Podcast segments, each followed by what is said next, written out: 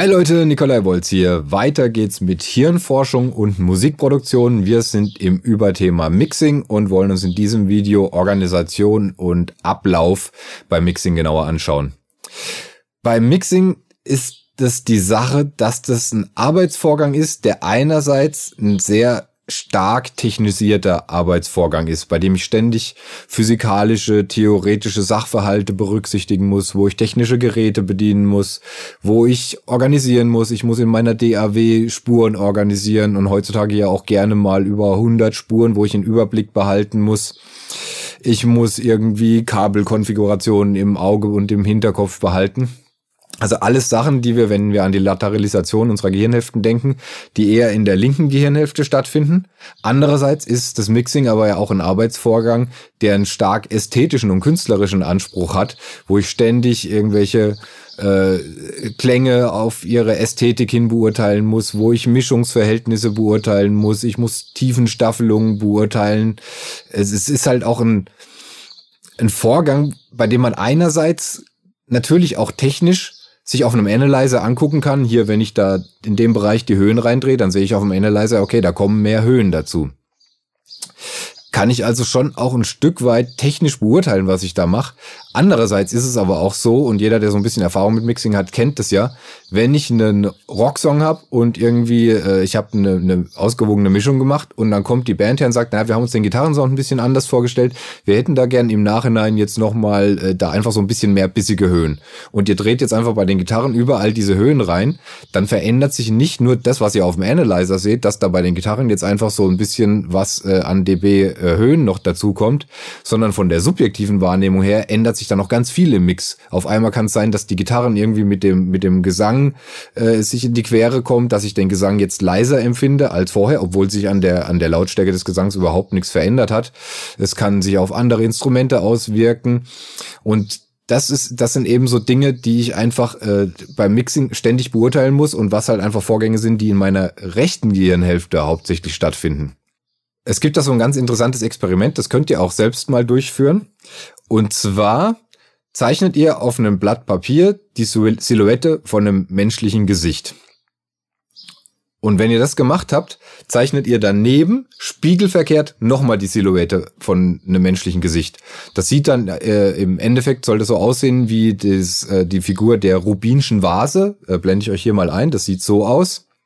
Und wenn ihr das jetzt macht, werdet ihr merken, wenn ihr erstmal das erste Gesicht gezeichnet habt, wahrscheinlich fangen die meisten mit dem linken Gesicht an, und wollt dann das rechte, das spiegelverkehrte Gesicht malen, dass man so eine kurze innere Blockade hat, dass man einen kurzen Moment einfach überhaupt nicht klarkommt, sich da kurz sortieren muss und dann kann man die, dieses spiegelverkehrte Gesicht malen. Und das Ganze erklärt sich dadurch, dass das erste Gesicht, das ist jetzt sagen wir mal das linke, das ich aus dem Gedächtnis heraus male, dazu muss ich hauptsächlich Bereiche, also wenn wir jetzt mal davon ausgehen, dass die Lateralisation in unserem Gehirn so ist, wie es beim Großteil der Menschen ist, äh, eben links eher logisch und rechts eher kreativ, äh, dann male ich das erste Gesicht indem ich mehr Bereiche in der linken Gehirnhälfte aktiviere, weil ich aus meinem Gedächtnis abrufen muss, wie sieht denn so das, das Seitenprofil von so einem Gesicht aus. Und wenn ich jetzt das zweite Gesicht mal, dann sind die Bereiche, die ich eben aktiviert habe, um dieses erste Gesicht zu malen, die sind nicht dazu geeignet, um, um das, dieses Spiegelbild dann eben zu zeichnen. Dazu muss ich andere Bereiche aktivieren, die hauptsächlich dann in der, in der rechten Gehirnhälfte liegen. Und deswegen entsteht diese kurze innere Blockade, weil ich, wie gesagt, in einem Arbeitsmodus mit meinem Gehirn bin, der dieser Aufgabe nicht gewachsen ist. Und ich muss erstmal innerlich umschalten. Und dasselbe hat man eben auch beim Mixen ständig, wenn ich irgendwie zwischen so Aufgaben wie, ah, ich muss jetzt mal kurz hier an der Patchbay mir irgendwie meinen Hall einschleifen und dann danach setze ich mich an das Hallgerät und stelle da die Parameter ein und muss dann ästhetisch beurteilen, wie schön klingt das denn jetzt da auf der Gitarre, wie gut bettet sich die Gitarre mit diesem Hall in den Mix ein und so weiter. Und von daher ist es ratsam, beim Mixen einfach zu gucken, dass man sich den, den Arbeitsablauf und die Organisation so gestaltet, dass man einfach alle diese Aufgaben, die ich eher mit logischem Denken aus der linken Gehirnhälfte heraus mache, gesondert mache und danach dann erst die ganzen Aufgaben mit einem äh, ästhetischen, künstlerischen Anspruch. Das bedeutet im Detail, meine Organisation in der DAW, wie ich mir meine Spuren so organisiere, dass ich mich da drin auch zurechtfinde, ohne immer lang suchen zu müssen, wenn ich jetzt äh, was an der Gitarre machen will, dass ich dann nicht ewig rumklicken muss.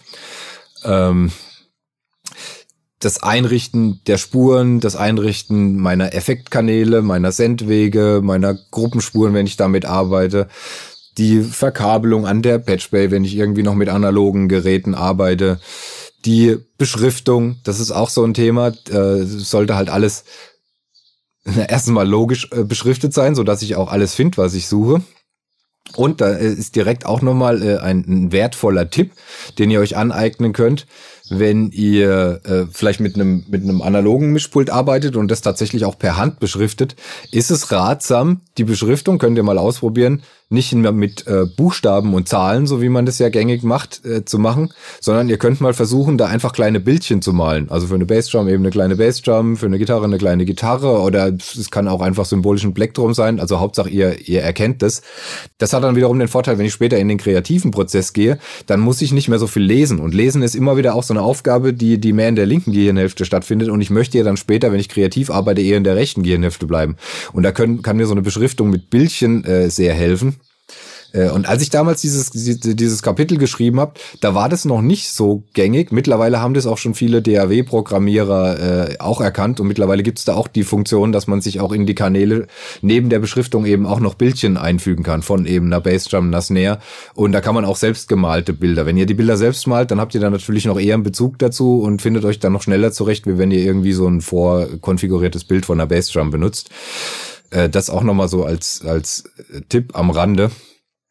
Und wenn ihr dann alles vorbereitet habt, wenn die Session komplett verkabelt ist, alle Wege eingerichtet ist, die DAW so sortiert ist, dass ihr euch da drin blind zurechtfindet, dann könnt ihr anfangen zu mischen. Dann könnt ihr anfangen, Effekte drehen, Lautstärke, Verhältnisse und eben diese ganzen Aufgaben, die dann hauptsächlich in der rechten Gehirnhälfte stattfinden und die halt eher künstlerischer äh, Natur sind. Und da sollte dann einfach alles, was mich wieder rausbringt aus diesem äh, ästhetischen, künstlerischen, auch Flow-Modus, äh, das sollte dann einfach alles erledigt sein. Und es gibt dazu passenderweise auch Experimente, wo man Mixing Engineers bei ihrer Arbeit ein EEG angelegt hat, also so ein Gerät, mit dem man die Hirnströme messen kann und mal geguckt hat, was da so hirnwellenmäßig passiert, wenn die am Arbeiten sind. Und was man festgestellt hat, wenn dann da gerade äh, so ein Mixing Engineer richtig drin ist äh, in, in dem Prozess des Mischens, hat man da vornehmlich bei den Theta-Wellen gemessen. Theta-Wellen haben eine Frequenz von vier bis sieben Hertz und Täterwellen äh, treten hauptsächlich auf so in diesem dämmerigen Zustand, bevor wir einschlafen. Also das haben wir als Erwachsene eben, wie gesagt, kurz bevor wir einschlafen. Bei Kindern ist das ein physiologischer Zustand, äh, im, äh, wenn, wenn die wach sind. Bei Erwachsenen ist das im Wachzustand eher nicht der Normalzustand. Und dahingegen, wenn wir äh, in Konzentrationszuständen sind oder wenn wir über irgendwas nachdenken, dann haben wir hauptsächlich Beta-Wellen. Beta-Wellen haben eine Frequenz von 15 bis 38 Hertz. Und von daher kann man auch sagen, dass wir uns quasi beim Mischen, wenn wir jetzt so technische Aufgaben machen, also wenn wir die Patchway verkabeln oder dergleichen, dann sind wir nicht nur, was unsere Hemisphären angeht, eher äh, in unterschiedlichen Bereichen äh, tätig, wenn wir eher so äh, technische Aufgaben machen oder wenn wir kreative Aufgaben machen, sondern wir sind sozusagen auch von unserem Bewusstseinszustand sind wir in unterschiedlichen Bereichen zugange. Wenn wir technischen Denkprozessen nachgehen oder wenn wir kreativen Arbeiten nachgehen. Und das ist ja auch nochmal ein Argument dafür, dass man das eben verhindern sollte, da zu oft hin und her zu schalten, weil das eben einfach mühselig ist und weil das auch immer ein bisschen dauert, bis ich wieder umgeschaltet habe und bis ich wieder gut in diesem anderen Zustand bin. Und als ich davon gelesen habe, ich glaube, das hat auch äh, Steph Rue in Mixing with Your Mind beschrieben mit diesen äh, EEG-Experimenten bei Mixing Engineers.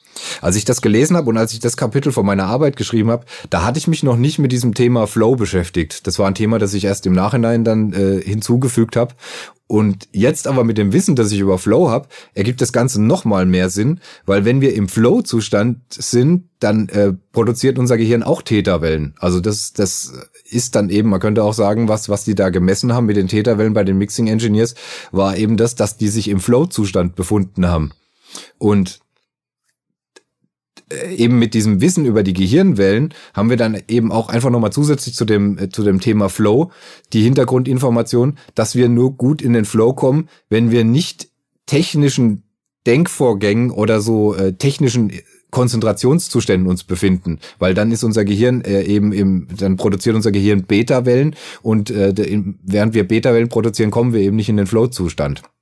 Also so ergibt das Ganze auch einfach ein rundes Bild.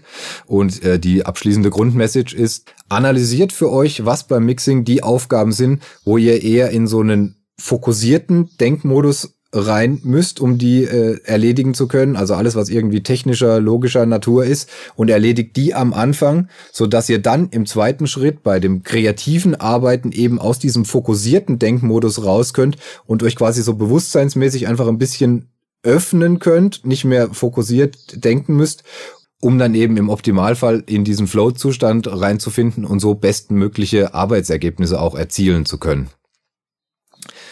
Das war's zu dem Thema äh, Organisation, Ablauf beim Mixing. Im nächsten Video geht's weiter mit Klangbearbeitung und Effekten.